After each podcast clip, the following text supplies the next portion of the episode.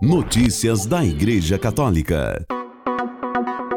Terça-feira, 20 de dezembro de 2022, hoje é dia de São Domingos de Silos, restaurador do Mosteiro de Silos. No dia seguinte ao seu aniversário de 86 anos, o Papa Francisco comemorou neste domingo passado, 18 de dezembro, com um grupo de crianças do Dispensário Pediátrico Santa Marta, no Vaticano, junto com suas famílias e voluntários.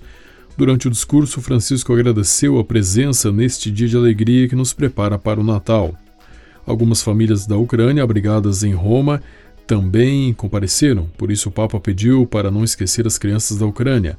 Tantas crianças sofrem com a guerra e também sofrem em outras partes por causa das injustiças. Se o Senhor nos dá esta alegria de celebrar o Natal assim, todos juntos, em paz, pensemos também naqueles que sofrem e rezemos por eles, todos juntos, pediu o Papa Francisco. O dispensário Santa Marta foi fundado em 8 de maio de 1922 com a bênção do Papa Pio XI. Desde a sua fundação, oferece um atendimento à população carente, com atendimento médico para menores, com todas as especialidades pediátricas. Também oferece assistência médica às mães e alguns serviços para toda a família da criança. Também dá alimentos para famílias de baixa renda. Notícias da Igreja Católica. Em entrevista ao jornal espanhol ABC, o Papa Francisco disse que o presente que gostaria neste Natal de 2022 é a paz no mundo. Ele lamentou quantas guerras há no mundo. A da Ucrânia nos toca mais de perto, mas pensemos também em Mianmar, Iêmen, Síria, onde se combate há 13 anos. Ao responder sobre como está o joelho, o Papa disse que já estou caminhando. A decisão de não me operar acabou sendo a decisão certa. Ao responder qual é a coisa mais difícil de ser Papa, o Papa disse que é não poder andar nas ruas, não poder sair, e acrescentou que em Buenos Aires ele ia, ele era muito livre. Ele disse que usava transporte público e gostava de ver como as pessoas se moviam. O contato com as pessoas me recarrega, por isso não cancelei nem mesmo uma audiência de quarta-feira, mas sinto falta de sair pelas ruas porque agora o contato é funcional. Eles vão para ver o Papa, essa função. Quando saía pela rua, eles nem sequer sabiam quem era o cardeal. Ao responder sobre como aprendeu a ser Papa, ele disse: Não sei se aprendi ou não. A história pega você onde você está. Notícias da Igreja Católica.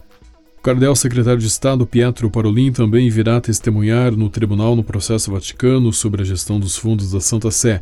O presidente do Tribunal Vaticano, Giuseppe Pignaton, o afirmou na sexta-feira, 16 de dezembro, no início da 42ª audiência na Sala dos Museus Vaticanos, ao anunciar a lista das próximas audiências em janeiro de 2023 entre elas a de 13 de janeiro, que terá a acariação já anunciada entre Francesca Immaculata Shaoki, protagonista do Vatilix 2, e Genofeva Ciferri, amiga da testemunha-chave Monsenhor Alberto Perlasca, sobre a interferência delas no memorial do ex-chefe do escritório administrativo. Notícias da Igreja Católica. O bispo de Rio Grande, no Rio Grande do Sul, Dom Ricardo Hoppers, disse que o Estatuto do Nascituro em tramitação no Congresso é bom, justo e necessário, significa um passo importante para assegurar a todas as crianças o direito de vir à vida com dignidade e a proteção necessárias,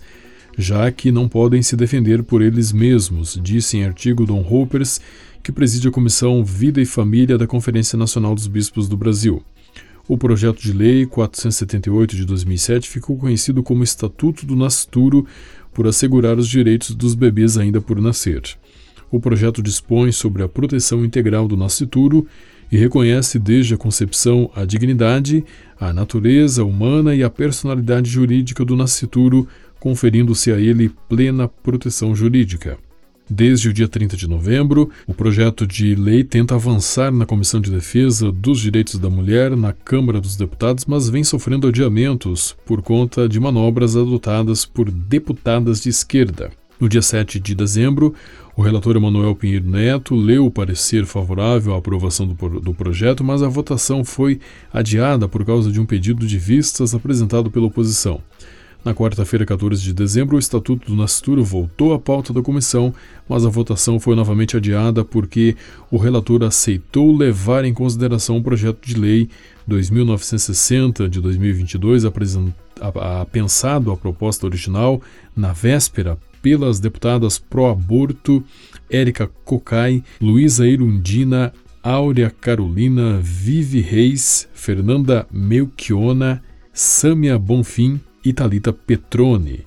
Uma sessão a mais é necessária para que eu possa apreciar e, se for o caso, rejeitar todos os projetos apensados, disse o relator.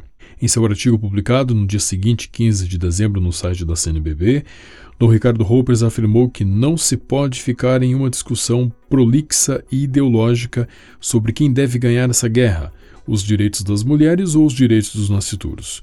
Infelizmente, o tema foi se tornando refém de grupos radicais que tomaram para si o que é um direito universal de todos, vida a vida. Estamos falando de vidas humanas e plenamente humanas, pois a única coisa que nos separa é o tempo e a fase em que estamos vivendo, mas todos temos a mesma essência, o mesmo destino, as mesmas necessidades e os mesmos direitos. Para Dom Roupers, enquanto se espalhar essa essa trágica mentalidade de que mulher e feto são incompatíveis ou até inimigos, pois parece que um quer destruir o outro, viveremos nos iludindo que estamos defendendo algum direito. O bispo recordou que o Código Civil explicita essa ressalva. Artigo 2. A personalidade civil da pessoa começa do nascimento com vida, mas a lei põe a salvo desde a concepção os direitos do nascituro. Notícias da Igreja Católica. Não há sindicatos sem trabalhadores e não há trabalhadores livres sem sindicatos. Foi o que disse o Papa Francisco recebendo na manhã de ontem, na Sala Paulo VI, cerca de 6 mil membros da Confederação Geral Italiana do Trabalho. Foi um encontro com pessoas que fazem parte de organizações sindicais históricas da Itália. No seu discurso, o Papa expressou mais uma vez a sua proximidade para com o mundo do trabalho e, em particular, com as pessoas e famílias que mais lutam. Francisco destacou que vivemos em uma época que, apesar dos avanços tecnológicos e às vezes precisamente por causa desse sistema perverso chamado tecnocracia, em parte decepcionou as expectativas de justiça no âmbito trabalhista e isto exige, antes de tudo, reiniciar do valor do trabalho como um lugar onde a vocação pessoal e a dimensão social se encontram. O trabalho permite que a pessoa se realize, viva a fraternidade, cultive a amizade social e melhore o mundo. Notícias da Igreja Católica. O Santo Padre enviou um telegrama de condolências pela morte do cardeal Severino Poleto, que faleceu na noite deste sábado, 17 de dezembro de 2022, na casa de Testona, em Moncalieri, para onde havia se retirado após renunciar à guia da Diocese em 2010. Faria 90 anos no próximo dia 18 de março. No telegrama dirigido ao arcebispo de Turim, Dom Roberto Repolli, Francisco exprime sua proximidade e condolências à arquidiocese e a todos que o conheciam.